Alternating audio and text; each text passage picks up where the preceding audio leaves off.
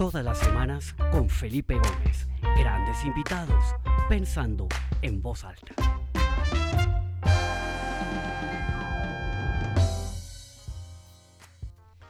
Bueno, bienvenidos a todos los que se comienzan a conectar a esta nueva edición del programa Pensando en Voz Alta.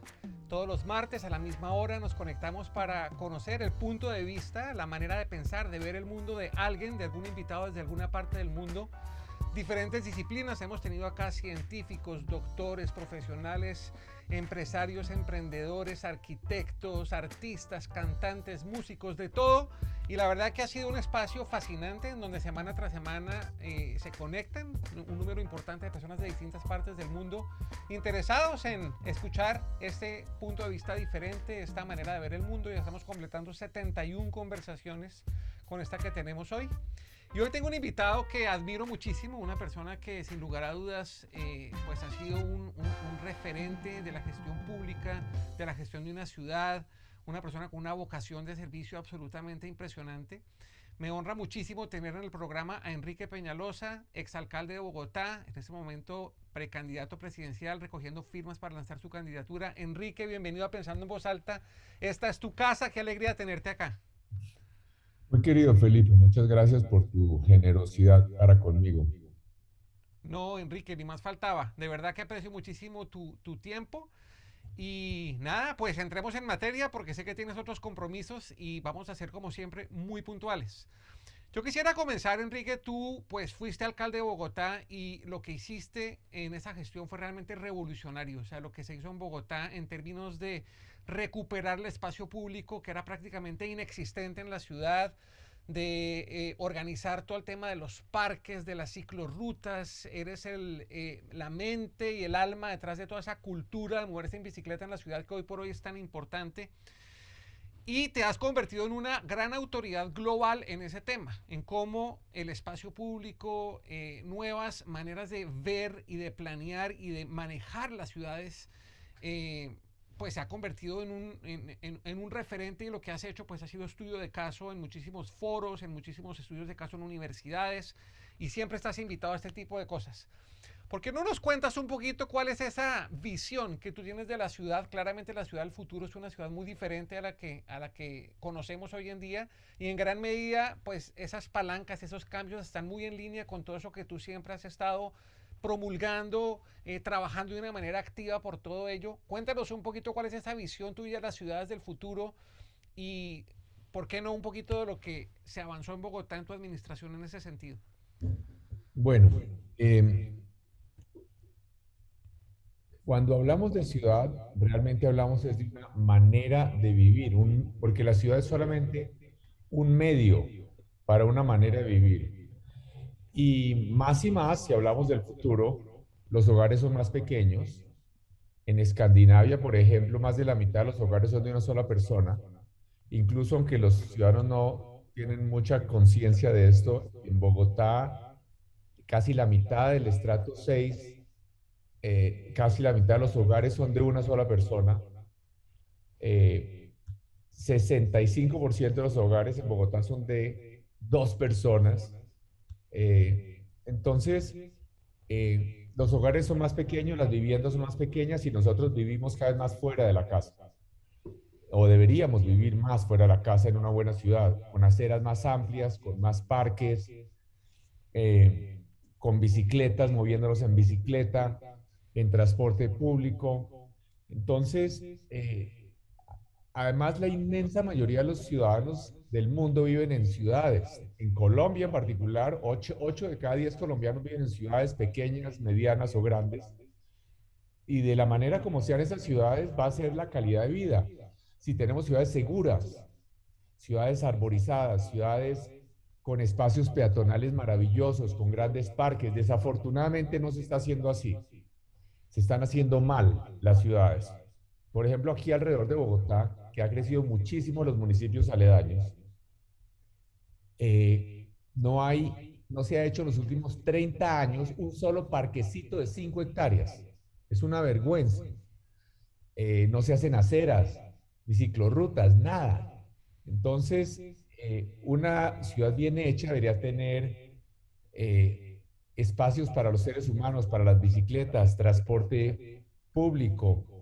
Eh, y hay cosas que si no se hacen bien, eh, pues no, es difícil arreglarlas. Si no reservamos ya el espacio para los parques, eh, pues después es difícil tumbar 20 hectáreas de ciudad para hacer un parque. En Nueva York, por ejemplo, en 1860 se hizo el parque, el Central Park, con 300 hectáreas, cuando Nueva York era mucho más pequeña que muchas ciudades colombianas y más pobre. Eh, lo mismo la planeación, las normas de planeación en Colombia están mal hechas.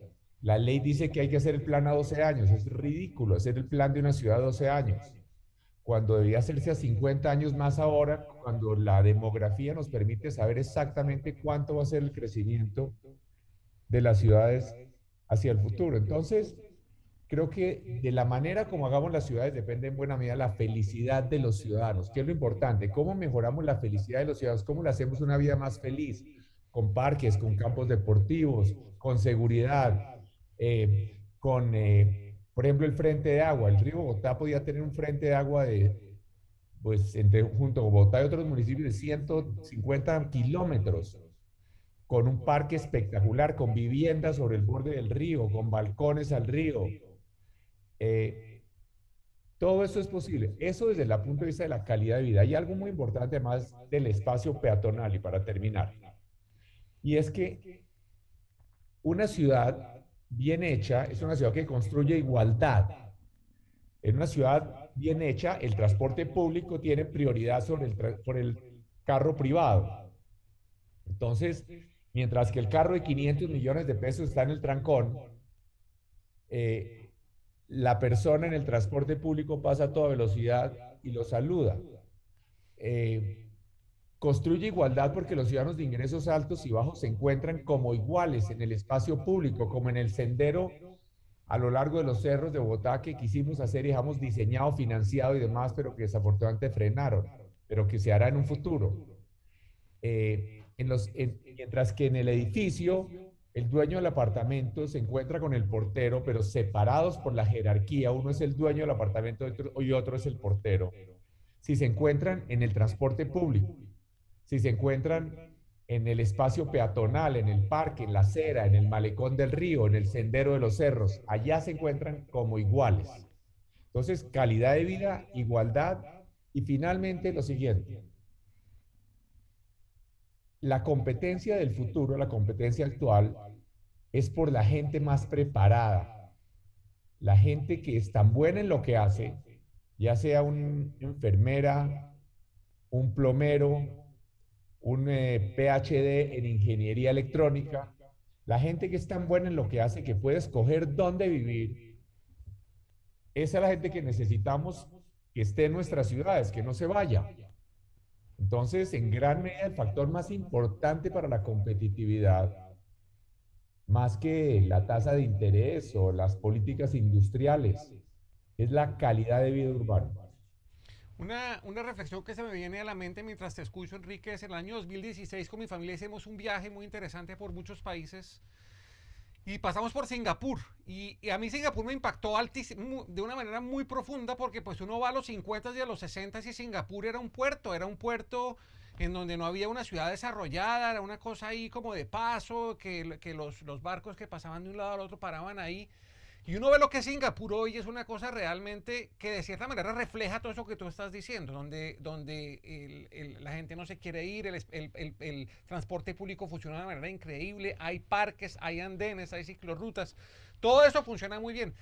¿Por qué en, una, en un lugar como Singapur, pues pasando de, de, lo lógico, ¿no? Que es un lugar mucho más pequeño, que es como un laboratorio, etcétera, etcétera.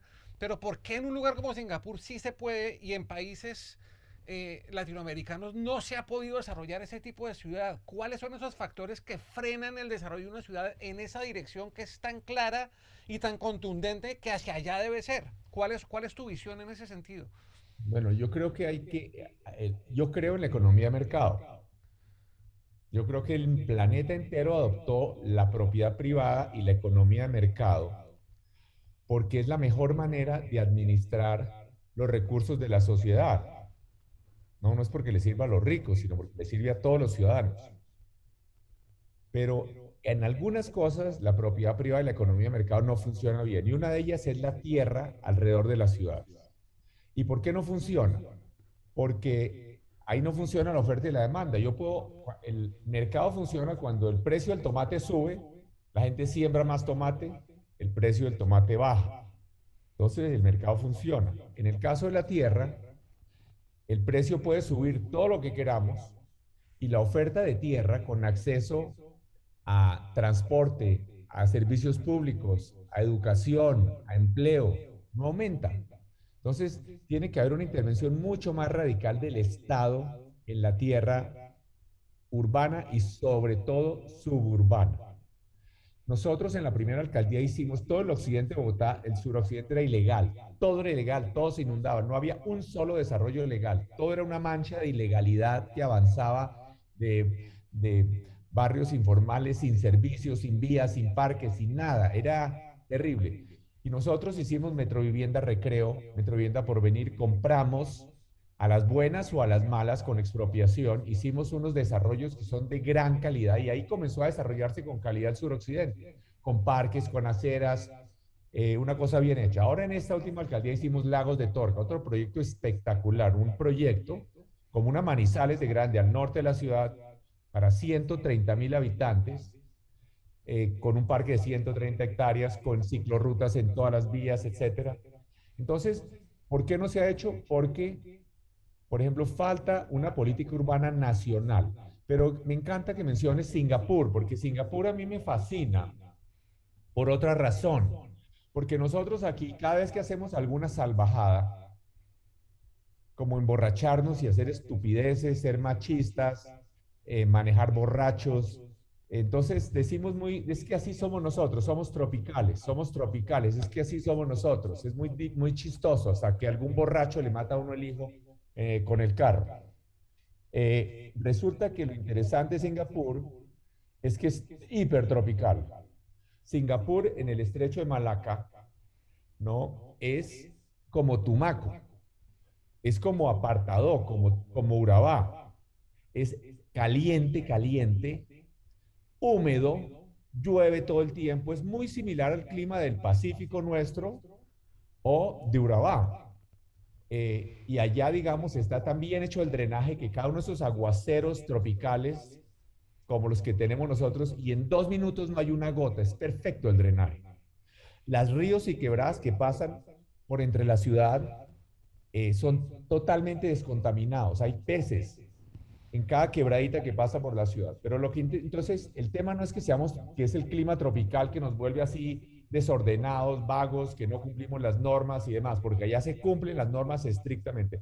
Pero entonces se puede hacer una ciudad bien hecha, se puede hacer una sociedad civilizada, se puede hacer una sociedad que cumpla las normas, sin matones, eh, sin... Eh, es decir, una sociedad avanzada en el trópico más trópico que pueda existir, como Singapur.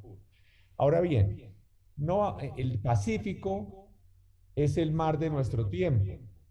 Eh, allá está no solo Singapur, está Hong Kong, está Shanghái, eh, o para ir a, más cerquita, Seattle o San Francisco, el, del valle del Silicon, eh, del, del, silicio, para poner en español. pero vamos más cerquita. Aquí al lado nuestro, vemos cómo Panamá está convirtiéndose en una gran urbe. Panamá ahora tiene el ingreso per cápita, un ingreso per cápita que es más del doble del de Colombia. Eh, y aquí abajito, Guayaquil, que era como Buenaventura hace 40 años. Y hoy es una formidable ciudad que tiene un malecón maravilloso sobre el río Guayas, eh, que tiene calidad de vida, que tiene una gran cantidad de, de asuntos ejemplares. ¿Y nosotros qué ciudades tenemos en el Pacífico? Nosotros tenemos a Quibdó, tenemos a Tumaco y tenemos a Buenaventura. Es vergonzoso. Uno va un viernes a mediodía a Buenaventura y ve la caravana de carros que van hacia Cali, que son los cientos de profesionales que trabajan en el puerto de Buenaventura, que sienten que la calidad de vida en Buenaventura es tan desastrosa que tiene que tener a la familia en Cali siendo el sitio de Buenaventura maravilloso, porque es el paraíso terrenal, está en una bahía absolutamente mágica, bordeada de selvas verdes, de acantilados, con selvas, con aves, un mar lleno de peces. Bueno, Tumaco parecido también. Entonces, precisamente uno de mis propósitos como presidente es hacer una transformación del Pacífico, una transformación de las ciudades del Pacífico. El gobierno nacional, ¿qué es lo que ha hecho en Buenaventura? Una carretera para llevar las tractomulas al puerto. Pero se les olvidó siquiera hacer aceras, como para recordar que ahí había seres humanos, niños, familias. Entonces es una ciudad que no propicia la civilización en su diseño urbano, pudiendo tener un frente de agua espectacular, parques, Buena parte de nuestros jugadores de fútbol vienen del Pacífico, digamos, tener muchas canchas de fútbol en pasto sintético iluminadas, en fin. Pero claramente nosotros necesitamos hacer unas ciudades en el Pacífico, no digo como Singapur, pero pongamos por lo menos como Guayaquil o Ciudad de Panamá. Excelente, Enrique. Y ya que mencionas eso, que ya empezamos a entrar en un ámbito un poco más, más de país, no tanto de ciudad, sino de país, eh, y con tu pues aspiración clara de llegar a la presidencia de Colombia, porque no hablamos un poquito de tu visión de país? Estamos en un momento, sin lugar a dudas, muy complejo, todo lo que ha pasado con la pandemia, todo lo que está pasando con la presión social, los jóvenes, las calles, las manifestaciones, se requiere de, un, de alguien que tenga una visión de país muy clara. ¿Cuál es esa visión de futuro de país que tú tienes en este momento y cómo te imaginas que podría ser un Colombia después de una administración tuya? Bueno, una Colombia enrumbada claramente con un propósito común hacia convertirse en un país desarrollado, seguro, con seguridad, con protección del medio ambiente, con ciudades de altísima calidad y mucha inversión privada.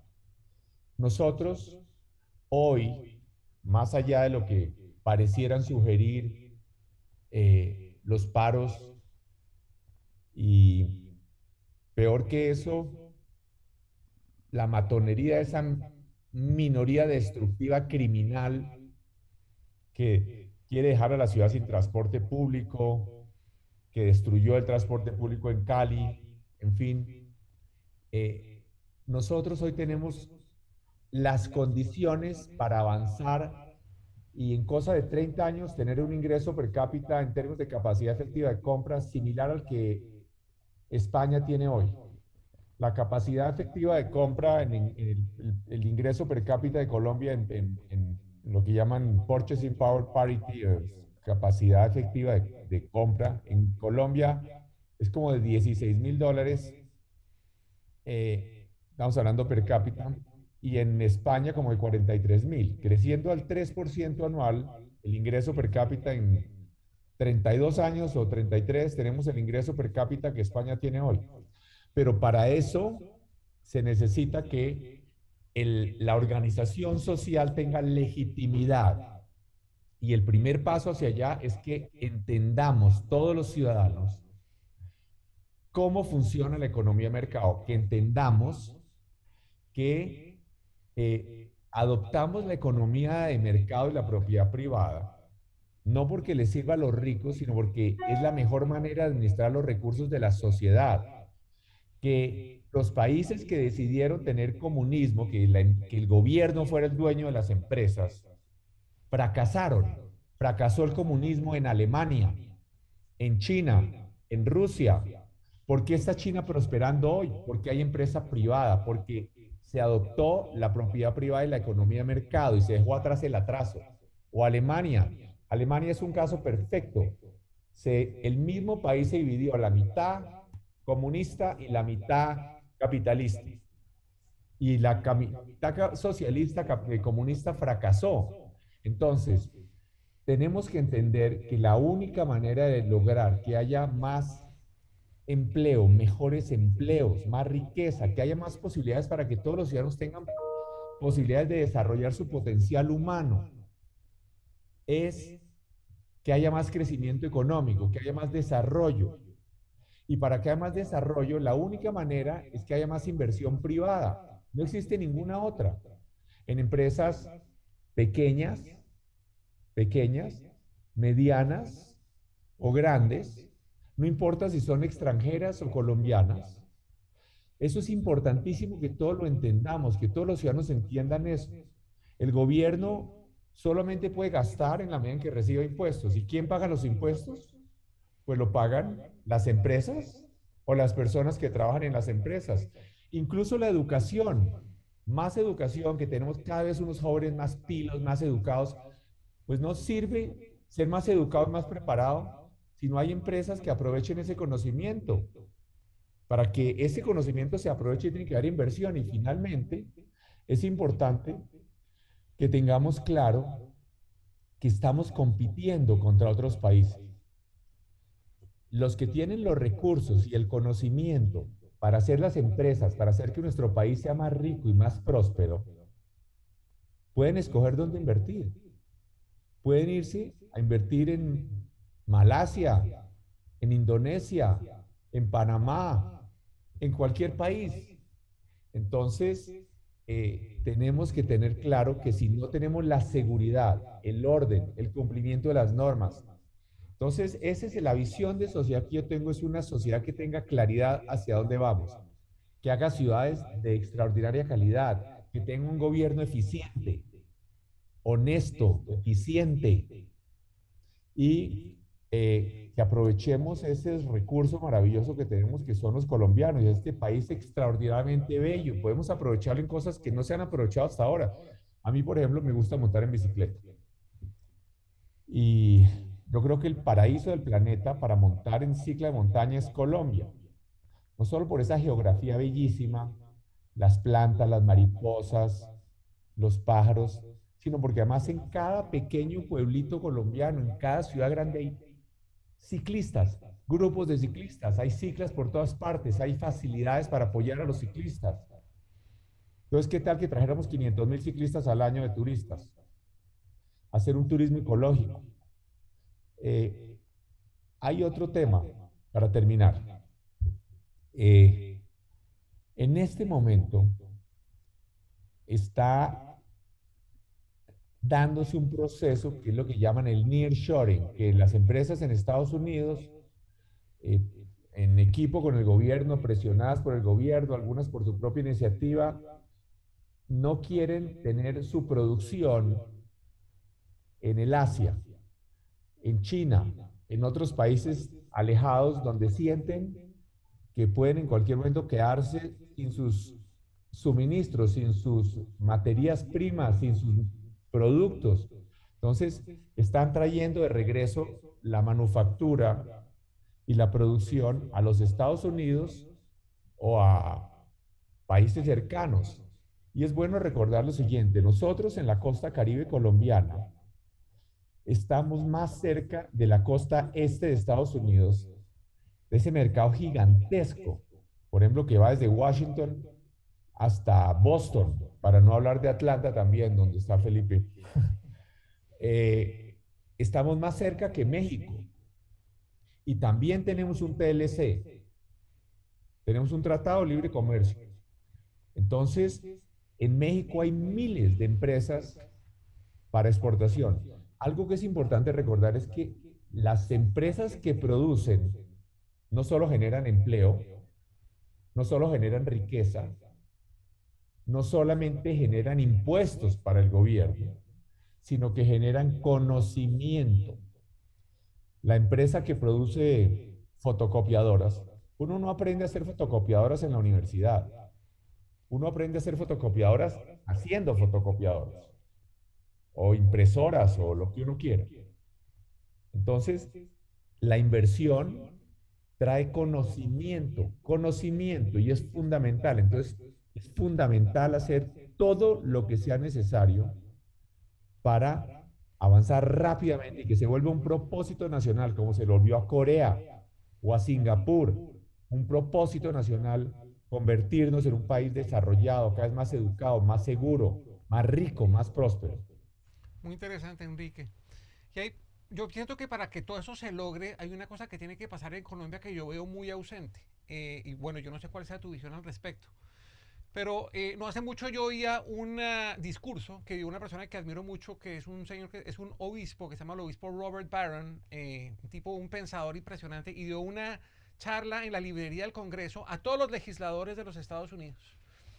Y les habló un poquito del llamado, ¿no? De, de, de cuándo fue que ellos sintieron ese llamado para estar ahí sentados, sirviendo al país, legislando. Y era todo un llamado como a recordar eh, ¿Qué significado tiene ese llamado y cómo están hoy honrando ellos hoy ese llamado? A mí me parece que en Colombia, desafortunadamente, eh, son pocos los líderes políticos que uno puede decir, oiga, se les ve claro que es que esta es su vocación, que ellos tienen un llamado al servicio público. Uno se encuentra con una cantidad de gente oportunista que está ahí es para aprovecharse de la corrupción, para eh, desfalcar el Estado, para eh, para frenar las cosas en vez de impulsarlas, ¿no? ¿Qué podemos hacer para que en Colombia podamos recuperar un poco ese liderazgo político en todas las ramas eh, del poder de Colombia, en donde claramente, pues, yo, yo, yo, yo creo que ahí hay un, un, eh, pues, hay una oportunidad, un gap de mejora absolutamente inmenso ¿Qué harías tú como presidente para poder otra vez recuperar, ¿no? atraer a toda esta gente que tiene ese llamado? Yo conozco mucha gente que tiene esa vocación, tiene ganas de servir al país, pero se muere del pánico porque la gente honesta que va a servirle al país termina clavada, ¿no? Entonces hay, hay, un, ahí hay un problema gigantesco que hasta que no logremos solucionarlo, yo creo que no vamos a poder como romper este círculo en el que estamos. ¿Qué piensas tú de eso y qué podrías proponer para romper este, este círculo vicioso y más bien impulsar un círculo virtuoso, atraer gente que tiene ese llamado, ese talento, esas ganas de servirle al país y que lo pueda hacer de una manera segura, clara, con garantías, con, con oportunidad de aportar, etcétera.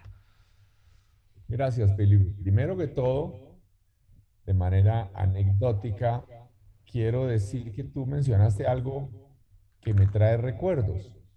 Tú dijiste que este señor Barron, el que habló, había hablado en la Tú dijiste librería porque ya llevas tanto tiempo en Estados Unidos que dices librería, pero lo que quisiste decir fue la biblioteca del Congreso. Así es, sí. Eh, la librería es donde se venden libros. Library sí es. Eh, entonces, lo que es curioso es que yo cuando era joven, yo trabajé de obrero raso en la construcción de la biblioteca del Congreso ahí en Washington. Ah, mira. Eh, entonces estuve allá con mi casco de obrero raso. Yo trabajé de obrero raso más de dos años y una de las grandes horas donde trabajé fue en la biblioteca del Congreso allá en Washington. Pero bueno, eh, yo creo que eh, ciertamente aquí eh, tenemos unos problemas graves de corrupción y de politiquería. Ahora bien, también hay gente extraordinaria, buena. En mis dos alcaldías hemos tenido cero corrupción, gente con vocación de servicio, gente enamorada del país. Ahora bien, efectivamente sí hemos creado un ambiente eh, muy complicado para los servidores públicos, porque mucha gente honesta, incluso tal vez a veces entre los más honestos son los que terminan investigados, castigados.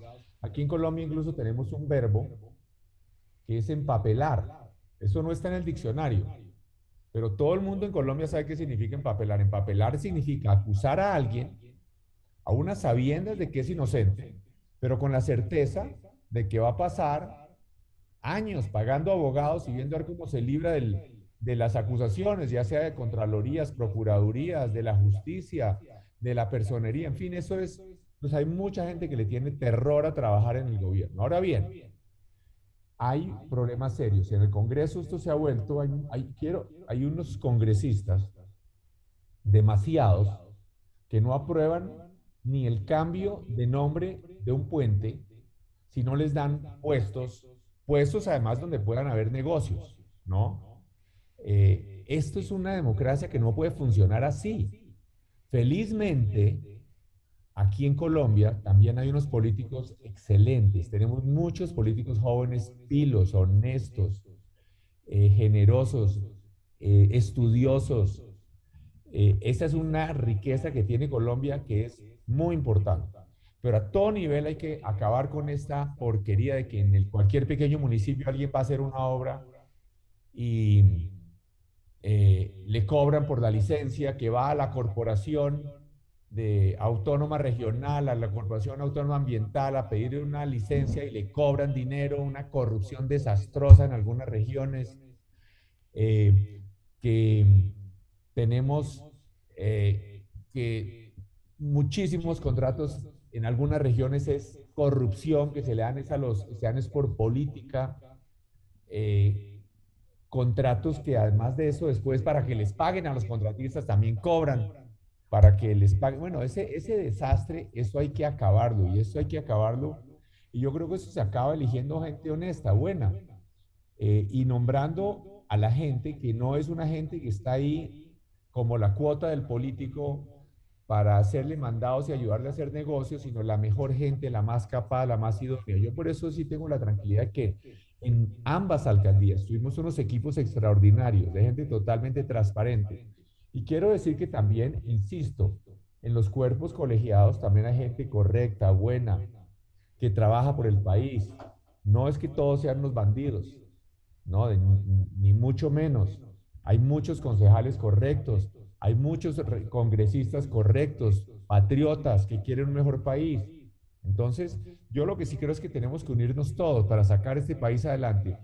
Vuelvo a insistir, lo que hace que la sociedad progrese, que se vuelva más rica, es principalmente más inversión privada. Por supuesto, tiene que haber una inversión pública eficiente en ciertas cosas, en la educación, en la salud, en el transporte, en las carreteras, eh, pero eh, es fundamental que el gobierno funcione con integridad y con eficiencia. Yo creo que ese, en Colombia hay muchísima gente buena en el gobierno. Yo diría que mucho más que las peleas entre la izquierda o la derecha que llaman, es lo que yo llamaría la pelea entre los buenos y los malos porque hay muchos buenos tratando de hacer cosas buenas y hay unos malos que son unos expertos en calumniar, en hacer sugerencias calumniosas, en decir mentiras, en, eh, en actos de corrupción. Entonces, esa es la pelea, esa es la pelea que hay que dar, ¿no? Uno ve que en los países verdaderamente avanzados, pues hay integridad. Uno le, digamos, la historia en Estados Unidos hace 100 años, también había mucha corrupción y mucho clientelismo. Y todavía en algunas regiones hay mucho de eso. En Estados Unidos, allá Atlanta, donde tú vives, no es que esté totalmente libre de eso. ¿No? Eh, y si vamos un poquito cerca por ahí a Luciana, desastre total. Pero a medida que las sociedades son más educadas y más participativas, se le va ganando a los malos la, la batalla. Ojalá se le pudiera dar más visibilidad a todas esas buenas historias, esas buenas personas que están ahí aportando, como dices tú, con vocación de servicio, porque uno termina solo oyendo los cuentos de los malos y se termina creyendo que todos son malos. Y la verdad es que hay muchos buenos y hay que poderlos identificar, poderlos ver, poderlos apoyar, que crezcan esos, esas, esas personas y sus partidos y sus equipos, etcétera. Enrique, se nos acabó el tiempo, desafortunadamente. Eh, me quedaría acá mucho más tiempo charlando contigo, súper interesante todo lo que nos cuentas. Antes de hacerte el micrófono para que te despidas, una vez más agradecerte por tu generosidad, por tu tiempo, por tus reflexiones, por tus pensamientos, eh, por lo que has hecho por Bogotá y a todas las personas que se conectaron, más de 110 personas que se conectaron hoy desde distintas partes del mundo. De verdad, muchas gracias por estar acá siempre, todos los martes. El martes entrante tendré una invitada maravillosa. Esta tarde va a estar anunciada en la página web, al igual que esta charla de hoy con Enrique Peñalosa va a estar subida ahí, pues si la quieren volver a ver o compartirla en sus redes sociales. Enrique, te cedo el micrófono para que te despidas y de verdad muchas gracias a todos y especialmente muchas gracias a ti. Pues un mensaje, gracias Felipe, primero de agradecimiento a ti, a los que nos escucharon y un mensaje de optimismo. Aquí se nos está yendo a la mano en una especie de nihilismo, de que pensamos que todo es un desastre. No, Aquí ha habido un progreso sostenido. Aquí tenemos un progreso sostenido en los últimos 50 años. Eh, y es una sociedad que tiene una capacidad de consumo infinitamente más alta. Mencionar solo los últimos 20 años. Por ejemplo, las famosas motos. En eh, el año 2000 se vendieron 54 mil motos. Este año se van a vender casi 700 mil motos. Para comprar una moto hoy se necesita menos de la mitad eh, en términos de salarios mínimos de lo que se necesitaba hace 20 años. Todos los ciudadanos hoy están mejor prácticamente que lo que estaban sus padres, en términos de educación, en términos de consumo, de haber podido hacer viajes en avión, de haber, eh, de tener una moto, de conocer el mar. Y obviamente todos piensan que es gracias al esfuerzo de ellos o de sus padres y parcialmente tienen la razón. Pero es porque hoy, principalmente porque hoy, con el mismo trabajo, tienen ingresos mucho más altos, tienen una capacidad más grande de compra. Eso no es para decir que estamos bien, es para decir que podemos progresar.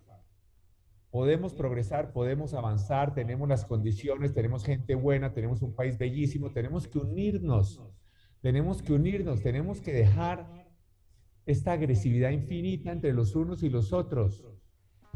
Tenemos que tener claro que estamos en esto como cuando juega la selección Colombia, todos unidos, todos unidos más allá de las diferencias, vamos a construir esa Colombia que es posible. Y yo estoy convencido que es posible. Y vamos a hacer lo posible. Entre otras, el presidente no es ningún Mesías. El presidente es un empleado de los ciudadanos que dura cuatro años y diez años después nadie se acuerda de él. Eso no importa. Lo que importa es el trabajo que estamos haciendo entre todos por un futuro mejor, que es posible hacerlo y que lo vamos a lograr. Excelente, Enrique. Muchas gracias, de verdad. Espero que nos volvamos a encontrar pronto y mucha suerte en esta carrera que emprendes. Un gran abrazo. Saludos a todos. Nos vemos la próxima semana.